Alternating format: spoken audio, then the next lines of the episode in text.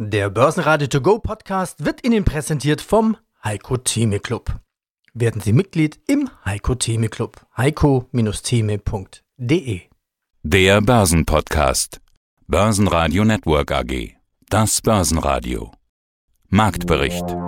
Im Studio Sebastian Leben und Peter Heinrich. Außerdem hören Sie zu DAX und Bitcoin Kapitalmarktanalyst Salah Boumidi von IG, zu Henkel, Merck und Infineon Chartanalyst Christoph Geier, zu den Q3-Zahlen von QBeyond CEO Jürgen Herrmann, zum anstehenden Delisting von Holiday Check CFO Markus Scheuermann und zu den Projekten der österreichischen Kontrollbank Kreditinstitutsgruppe Nachhaltigkeitsmanagerin Nastasia Tschernko. Sie hören Ausschnitte aus Börsenradio-Interviews. Die ausführliche Version der Interviews finden Sie auf börsenradio.de oder in der Börsenradio-App. Diesmal war der Wochenstart besonders spannend. Können die Börsen die Rekordjagd der letzten Woche fortsetzen? Zunächst sah es im DAX so aus, als würde mal durchgeatmet. Als die Wall Street dann mit Plus und im Dow Jones mit einem All-Time-High rauskam, drehte auch der DAX ins Plus. Für einen neuen DAX-Rekord reichte es aber nicht und bis Börsenschluss auch nicht mehr für Plus. Schlusskurs 16.046 Punkte, minus 0,1%. Der ATX in Wien stieg 1,1% auf 3.925 Punkte, der ATX Total Return auf 7.921 Punkte. Einen wunderschönen guten Tag, mein Name ist Salah Momidi, Head of Markets bei IG. Tägliche Analysen, Strategien und Marktkommentare erhalten Sie von uns.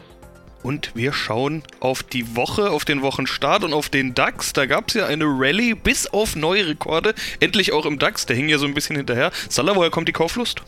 Ja, die Kauflust äh, hat natürlich mehrere Faktoren. Zum einen starten wir die Jahresendrallye. Saisonal gesehen kommen wir gerade passend, paradehaft mit neuem Schwung ins Schlussquartal. Wir sehen es auch, neue Rekorde, hast du auch gesagt, haben wir erreicht. Fundamental bleibt einfach die Qual der Wahl, Alternativlosigkeit. Die Aktienmärkte werden weiter nach oben gepusht. Wir sehen es, charttechnisch haben wir neue Ausbrüche sehen können, die neue Kursziele aktiviert haben. Ein Kursziel, was ich schon Anfang des Jahres angegeben hatte, so zwischen 17.000, 17.500 Punkte, ist dementsprechend jetzt auch aktiviert worden. Wir haben da noch ein bisschen Spielraum dass wir vielleicht am Ende des Jahres auf dieses Level ungefähr kommen. Schauen wir uns mal seit Anfang des Jahres die Entwicklung im DAX an. 17 Prozent mal wieder auf einem Jahr, was auch nochmal klasse lief. Das sind Renditen und wir sehen es, die Anleger äh, stürmen in die Aktienmärkte und das entspricht dann auch diesen Renditen, die wir jetzt sogar auf Jahresbasis sehen. Jetzt sieht man an diesem Montag allerdings, ja, dass erstmal Schluss ist mit dieser Rallye und man liest überall davon, wird die Luft dünn und solche ähnlichen Sätze und Sprüche. Du hattest jetzt von Jahresendrallye gesprochen, geht da also noch was? Ja, die äh, Luft wird auch aus dem Grunde nicht dünn. Wenn ich mir das nur auf Chartmustern mal anschaue, ist im Vergleich zu den US-amerikanischen Märkten auf Wochenbasis der DAX dennoch in einem sehr gesunden Aufwärtstrend. Wir brechen jetzt diese größere Range nach oben, wenn wir die jetzt auch halten. Gegebenenfalls, du sagst es ja heute, ein bisschen schwach. Selbst wenn diese Woche hier ein bisschen schwächer ist und wir eine leichte Korrektur sehen, ist das immer noch eigentlich eine Bestätigung dafür, dass das ein Pullback sein könnte, der hier dann im weiteren Verlauf die Reise weiter nach oben zieht. Also von daher, auch aus der charttechnischen Perspektive sieht es relativ noch gesund aus. Da ist noch Potenzial drin im Vergleich zu den US-amerikanischen Märkten, da sehen wir ja leichte parabolische Züge und da kann natürlich auch die Fallhöhe etwas größer sein, auch wenn es nur dann erstmal eine Korrektur sein sollte. Aber im DAX sieht es dennoch positiv aus. 15.800 äh, Punkte an der Unterseite, davon haben wir uns jetzt leicht entfernt. Das ist eine wichtige Unterstützungszone auch im weiteren Verlauf, um diesen Aufwärtstrend zu halten. Stärkster Gewinner im DAX war Siemens Energy. Hier wirken die Zahlen von Windkrafttochter Siemens Gamesa, die zwar nicht besonders gut waren, aber nach den schwachen Zahlen von Wettbewerber Vestas kürzlich wurde wohl schon viel vorweggenommen, sodass die Aktie heute positiv reagiert. Weitere Gewinner waren Sartorius und Merck, die eine Gegenbewegung zeigen zu den branchenweiten Verlusten am Freitag. Merck, also die deutsche Merck, Merck KGaA, erhöht die Prognose für das Geschäftsjahr 2021. Der Haupttreiber ist eine sehr starke operative Performance des Life Science Sektor. Ja, die Zahlen kommen ja erst am 11.11. .11. Vielleicht gibt es ja jetzt schon eine Chance für Aktionäre. Ja, wir haben jetzt über viele negative Charts schon gesprochen und übergeordneten Abwärtstrends. Hier haben wir tatsächlich mal einen übergeordneten Aufwärtstrend und der hält schon sehr, sehr lange an, kann man sagen, schon über zehn Jahre. Wobei die Merck, und das ist eigentlich ganz schön für einen solchen Wert oder für einen solchen Trend, dass immer wieder mal auch schärfere Korrekturbewegungen sind und solche scharfen Korrekturbewegungen, das ist dann auch schon die Antwort auf Ihre Frage, Frage sind natürlich immer schöne Einstiegsgelegenheiten, weil man da nämlich dann günstig reinkommt und dann eben nicht gerade am Top kauft. Und äh, genau das ist ja jetzt passiert. Auch dieses Jahr schon ein schöner Aufwärtstrend mit immer wieder zwischenzeitlichen Korrekturbewegungen. Und am Freitag war es ja dann so, dass wir hier doch einen kräftigen Einbruch erlebt haben. Jetzt kommt heute schon die Erholung. Wir stehen aktuell bei etwa 207 Euro.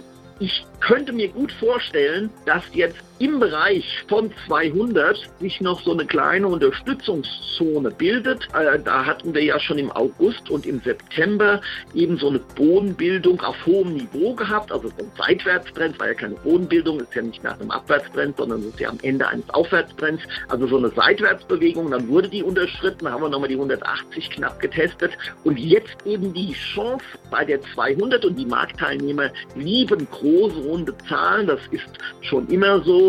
Das kann ich auch jetzt nur technisch begründen und das ist natürlich eine psychologische Geschichte. Aber dass diese 200er Marke dann gehalten wird und dass das jetzt durchaus Chancen sind, wobei die Indikatoren natürlich durch den Rutsch, den wir jetzt am Freitag gesehen haben, sich leicht verschlechtert haben. Also das muss, glaube ich, erstmal ein Stück weit abgearbeitet werden, aber das traue ich der Aktie schon zu.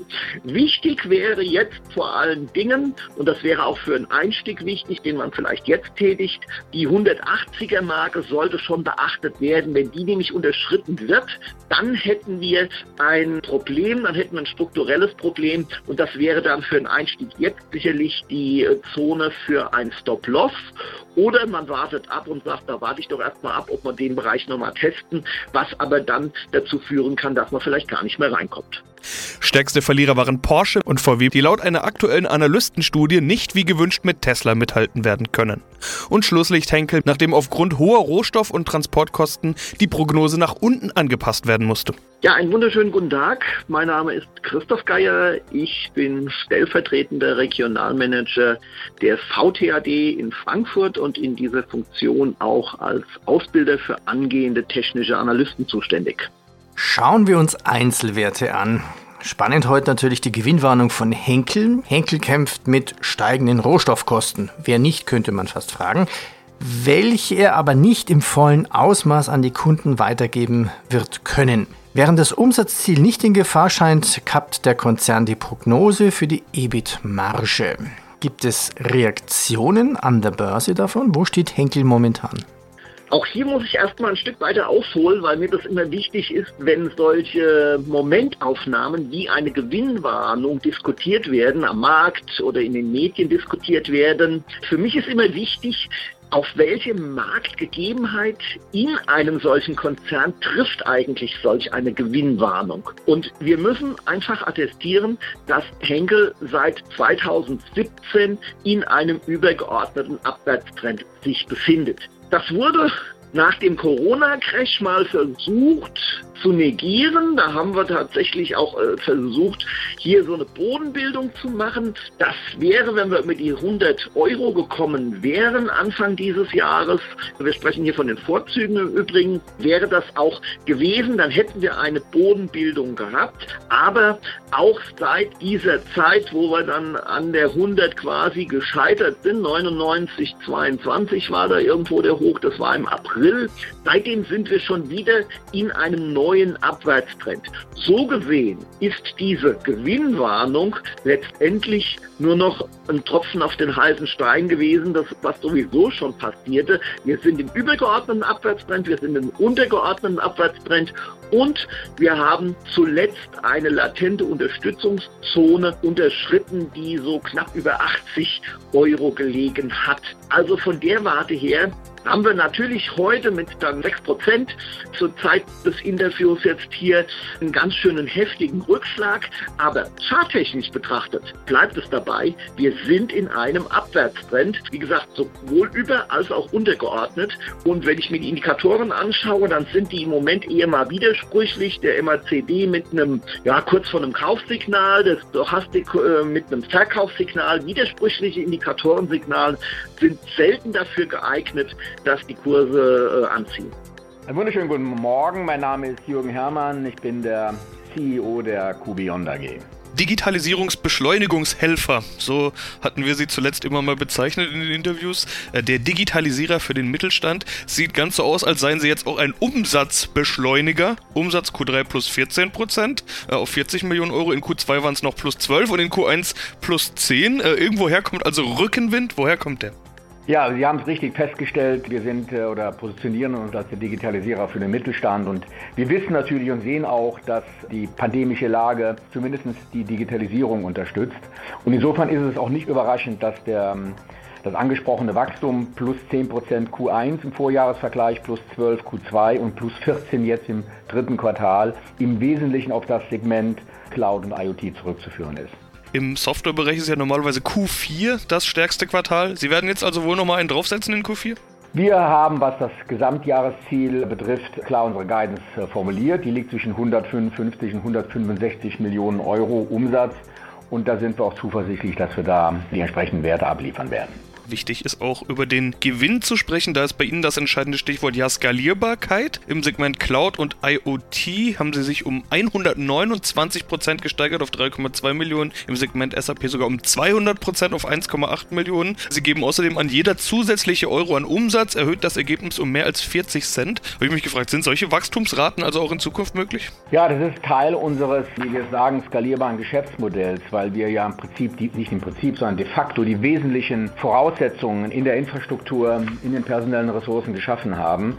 Und insofern ist jeder zusätzliche Euro Wachstum, wir haben das in der, in der Meldung aus den Grenzertrag genannt, also der Wert, der der das Ergebnis verbessert vor den äh, Verwaltungskosten, also sprich die, äh, die Segmenterträge. Da legen wir entsprechend drauf. Und da sind wir zufrieden mit dieser Entwicklung und wir gehen auch davon aus, dass sich das in den nächsten Quartalen sich so fortsetzen wird im Gewinn, im Ergebnis ist aber auch ein Sondereffekt drin aus dem Verkauf des Colocation-Geschäfts. Das Ergebnis ist also gar nicht so einfach zu vergleichen. Wie schwierig denn?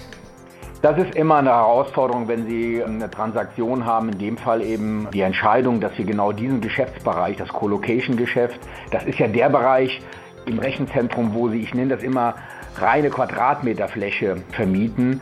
Wenn das hätte wachsen sollen, dann müssen wir weitere Rechenzentren bauen. Das haben wir strategisch anders entschieden. Dann ist auch nur konsequent zu sagen, wir verkaufen es, wir haben sie in eine separate GmbH gepackt.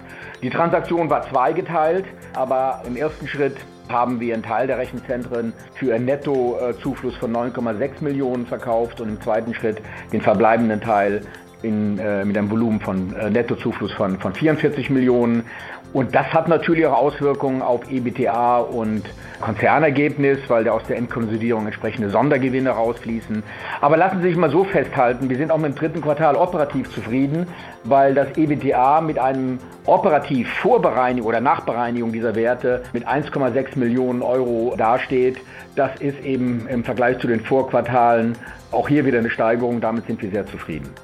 Eine Aktie besprechen wir noch. Infineon. Am kommenden Mittwoch gibt es die Bilanzen des Geschäftsjahres 2021, also die Jahresbilanz. Das ist so ein üblich verschobenes Siemens-Jahr. Man erinnere sich, einst sagte Siemens, oh Chips, das ist ein Risiko, da stoßen wir mal lieber ab und bringen es an die Börse. Ja, und dann wurde daraus im Rausch des neuen Marktes Infineon. Die Geschichte ist bekannt. Ist Infineon jetzt quasi fast 9 Euro gestiegen seit dem 4. Oktober? Ui, ja, das könnte theoretisch schon weitergehen. Aber ist Infineon wirklich die Lösung unserer Chip-Probleme? Das weiß ich natürlich auch nicht. Schön wäre es natürlich, dass wir hier nicht dauernd davon sprechen müssen, aus dem Ausland besorgen zu müssen und die schicken uns nichts. Das kann ich natürlich nicht beurteilen. Beurteilen kann ich aber die Kursentwicklung. Und seit 2011 hat ja Infineon einen wenig volatilen Aufwärtstrend bis Ende 17 gemacht. Dann allerdings erstmal bis 2020 tendenziell eher rückläufig. Dann kam natürlich noch der Corona-Crash, der dann auch nochmal so richtig ins Kontor geschlagen hat. Seit diesem Corona-Crash geht es aber deutlich aufwärts und das ist auch gut so, denn äh, ich meine, die Aktie war ja dann nur noch auf 9 Euro gefallen oder äh, knapp über 9 Euro gefallen seitdem, wie gesagt, nach oben laufend. In diesem Jahr, seit Jahresbeginn allerdings, einen breit angelegten Seitwärtstrend und jetzt erst die letzten Wochen, da geht es erst massiv nach oben. Das hat schon fast so ein bisschen was von Fahnenstangenformation. Das heißt, das wird jetzt langsam ein bisschen steil ohne jegliche Korrekturbewegung. Die Gründe sind bekannt, die haben Sie eben gerade genannt. Aber früher oder später wird es auch da mal eine Korrekturbewegung geben müssen. Das ist ganz klar. Jeder gesunde Trend hat auch mal eine Korrektur am Start. Das ist ganz normal und das wird auch bei Infineon passieren. Allerdings, und das ist eben das Positive, auch hier die Indikatoren überhaupt keine Warnsignale, das zieht alles noch nach oben.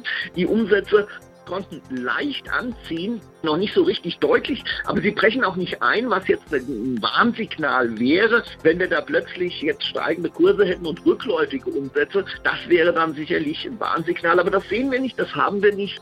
Und so gesehen ist es momentan eigentlich nur darauf zu achten, dass der Trend nicht gebrochen wird und wenn der gebrochen wird und man ist jetzt schon investiert, dann sollte man sicherlich hier auch mal kurz Gewinne mitnehmen. Ist man noch nicht investiert, dann sollte man anschauen, wie weit geht dann eine mögliche Korrektur, weil das kann dann nämlich eine schöne, eine schöne Einstiegschance sein der Bereich, wo es dann hinkorrigieren könnte, von heute betrachtet, wäre dann sicherlich so eine 38, 39 Euro Marke. Das wäre dann so ein berühmter Pullback, so eine berühmte Korrekturbewegung an die Ausbruchslinie, nämlich den Tops, den wir im September generiert haben. Guten Tag, hier ist Markus Scheuermann, CFO von der Holiday Check Group.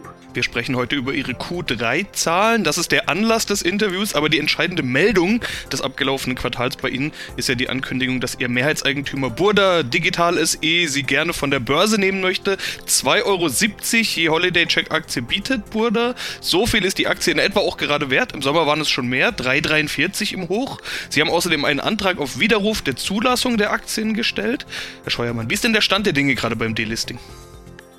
Der Stand ist, eigentlich wie er öffentlich auch erkenntlich ist, Nummer eins ist, Burda hat äh, sein Angebot ganz offiziell veröffentlicht. Das wurde auch wie üblich von der BaFin entsprechend gewürdigt und genehmigt, sodass die 270, die Burda geboten hat, ja erstmal dem gesetzlichen Mindestpreis entsprechen muss. Das hat die BaFin entsprechend so auch bestätigt, sodass man erstmal alle gesetzlichen Erfordernisse erfüllt hat. Im Moment bereiten sowohl Aufsichtsrat als auch Vorstand eine gemeinsame Stellungnahme zu dem Angebot vor. Das ist auch nach 27 BPÜG vorgeschrieben. Das müssen wir bis Ende dieser Woche veröffentlichen und das wird auch entsprechend in den nächsten Tagen dann von unserer Seite auch veröffentlicht werden. Bis zu dem Zeitpunkt, bis zu der Veröffentlichung kann und möchte ich mich auch gar nicht groß zu Angemessenheiten und Ähnlichem äußern, weil wir das in dieser gemeinsamen Stellungnahme sehr explizit und sehr ausführlich tun werden. Und ich denke, da werden dann alle Aktionäre sich auch nochmal einen weiteren Datenpunkt einholen können, wie sie zu dem Angebot von Burda stehen. Aber wie gesagt, wird in den nächsten Tagen entsprechend von uns und vom Aufsichtsrat gemeinsam veröffentlicht werden. Okay, dann kann ich mir erstmal weitere Fragen zu dem Preis oder ähnlichen Dingen sparen. Eine Frage habe ich da noch, nämlich zum Zeitpunkt. Das Delisting jetzt nach den vermutlich zwei schwierigsten Jahren der Firmengeschichte. Was ist der Hintergrund zum Zeitpunkt dieses Delistings jetzt? Also zum Zeitpunkt, warum Burda ein Angebot zum jetzigen Zeitpunkt macht, kann ich nicht sagen. Da müssen Sie tatsächlich Burda fragen. Als wir mit der, der Diskussion konfrontiert wurden, ob wir uns dann die Listing vorstellen könnten, war unsere Meinung, ja, wir können uns das sehr gut vorstellen, weil man sich einfach auch vergegenwärtigen muss, wir sind über die letzten zwei Jahre sehr viel kleiner geworden. Wir haben uns im Endeffekt vom gesamten internationalen Geschäft verabschiedet und das verkauft. Wir haben 30 Prozent der Belegschaft abgebaut. Wir sind inzwischen in einer Größe, wo man sich die Frage stellen muss, ist eine Börsennotierung tatsächlich sinnvoll für uns? Und in der Abwägung Auch hier verweise ich auf die begründete Stellungnahme, wo wir auch darstellen müssen, warum wir das Delisting für sinnvoll halten, kamen wir eben zum Schluss, dass das durchaus im Sinne der Gesellschaft ist. Lassen Sie mich einen Punkt einfach nur mal rausgreifen. Wir sind de facto der einzige Spieler in unserem Segment, der börsennotiert ist. Und alle Marktbegleiter und Wettbewerber können unsere Zahlen eins zu eins einsehen. Wir sind mit der notwendigen Transparenz auch immer ausgestattet gewesen. Andersrum funktioniert es leider nicht und gerade in einem Markt, wo Marketing und Marketing-Spending und Marketingstrategie ein essentieller Teil ist, konnte man bei uns immer ziemlich genau ablesen, wie wir es machen und was wir machen. Und der Blick auf unsere Wettbewerber blieb uns immer komplett verwehrt. Und im Sinne einer, ich sag mal, effizienten Marktbearbeitung und in einer Chancengleichheit äh, oder Level Playing Field, was zum Beispiel Marketing, aber auch andere Themen anbetrifft, hat für uns tatsächlich dann der Rückzug von der Börse eher Vorteile. Stichwort Tina, du hattest vorhin selber schon gesagt, Alternativen sind ein großes Thema, das zu diskutieren ist. Diesen Tina-Begriff, den hören wir jetzt schon länger und viele würden dazu stimmen, ja, es gibt keine Alternative zum Aktienmarkt, aber immer mehr Anleger finden dann eben doch Alternativen und Kryptowährungen sind eine, die für viele kein Tabu mehr ist. Manch einer sieht das ja als pures Spekulationsinstrument. Für andere ist es ein ganz normales Asset geworden. Also wollen wir natürlich auch wieder über den Bitcoin sprechen. Der schnuppert mal wieder am Rekord hoch. Was ist da noch möglich? Oh ja, ja, der Bitcoin ist natürlich ein äh, Mainstream-Anlageobjekt geworden. Natürlich muss man hier auf die Risiken weiterhin äh, aufpassen, aber in den letzten Wochen haben wir gesehen, wie der Bitcoin sich schleichend zu den bestperformenden Underlines auch wiederum in diesem Jahr avanciert ist. Der Bitcoin ist Sie prüft natürlich diese Anträge, ist klar, und dann kommt irgendwann die Entscheidung, jawohl, passt alles, Leitlinien sind richtig, das Geld geht raus. Prüfen Sie auch die Einhaltung dieser ESG-Projekte nach der Vergabe der Gelder? Es ist so, dass wir die Projektprüfung und Evaluierung im Rahmen auch unserer normalen Tätigkeit durchführen. Soll heißen, dass wir ja auch bei der österreichischen Kontrollbank wie bei der österreichischen Entwicklungsbank nicht nur die wirtschaftliche Fähigkeit von Projekten prüfen, sondern immer auch die Umwelt- und Sozialauswirkungen. Je nachdem, welche Art von Projekt es sich handelt, da gibt es eben unterschiedliche Kategorien. Ganz allgemein ist es eben so, dass es da auch Monitorings gibt. Bei den Projekten der Österreichischen Entwicklungsbank gibt es eben tatsächlich ein jährliches Monitoring und auch Ex-Post-Daten des Impacts. Ansonsten ist es bei uns so, dass wir Ex-ante-Daten verwenden, so wie das aktuell auch branchenüblich ist für das Impact Reporting von Sustainability Bonds, Green Bonds oder Social Bonds. Das heißt, bereits beim Projektantrag wissen wir eben auch, welche Wirkung diese Projekte erzielen und im Rahmen unseres jährlichen Reportings legen wir dann diese, Report, äh, diese Zahlen auch dar.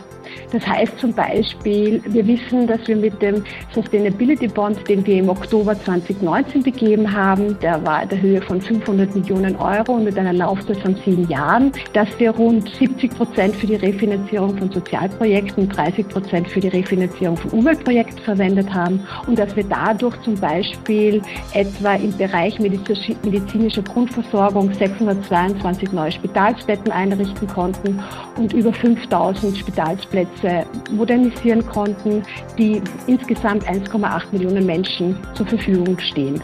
Aber auch, dass wir Ausbildungsmöglichkeiten für mehr als 1500 Schülerinnen und Schüler sowie Studierende verbessert haben oder eben aber auch, dass wir über, über 140 Megawatt Leistung im Bereich erneuerbarer Energie geschaffen haben. Also diese Zahlen haben wir dann auch und berichten wir dann auch aggregiert regelmäßig in unseren Sustainability Reports.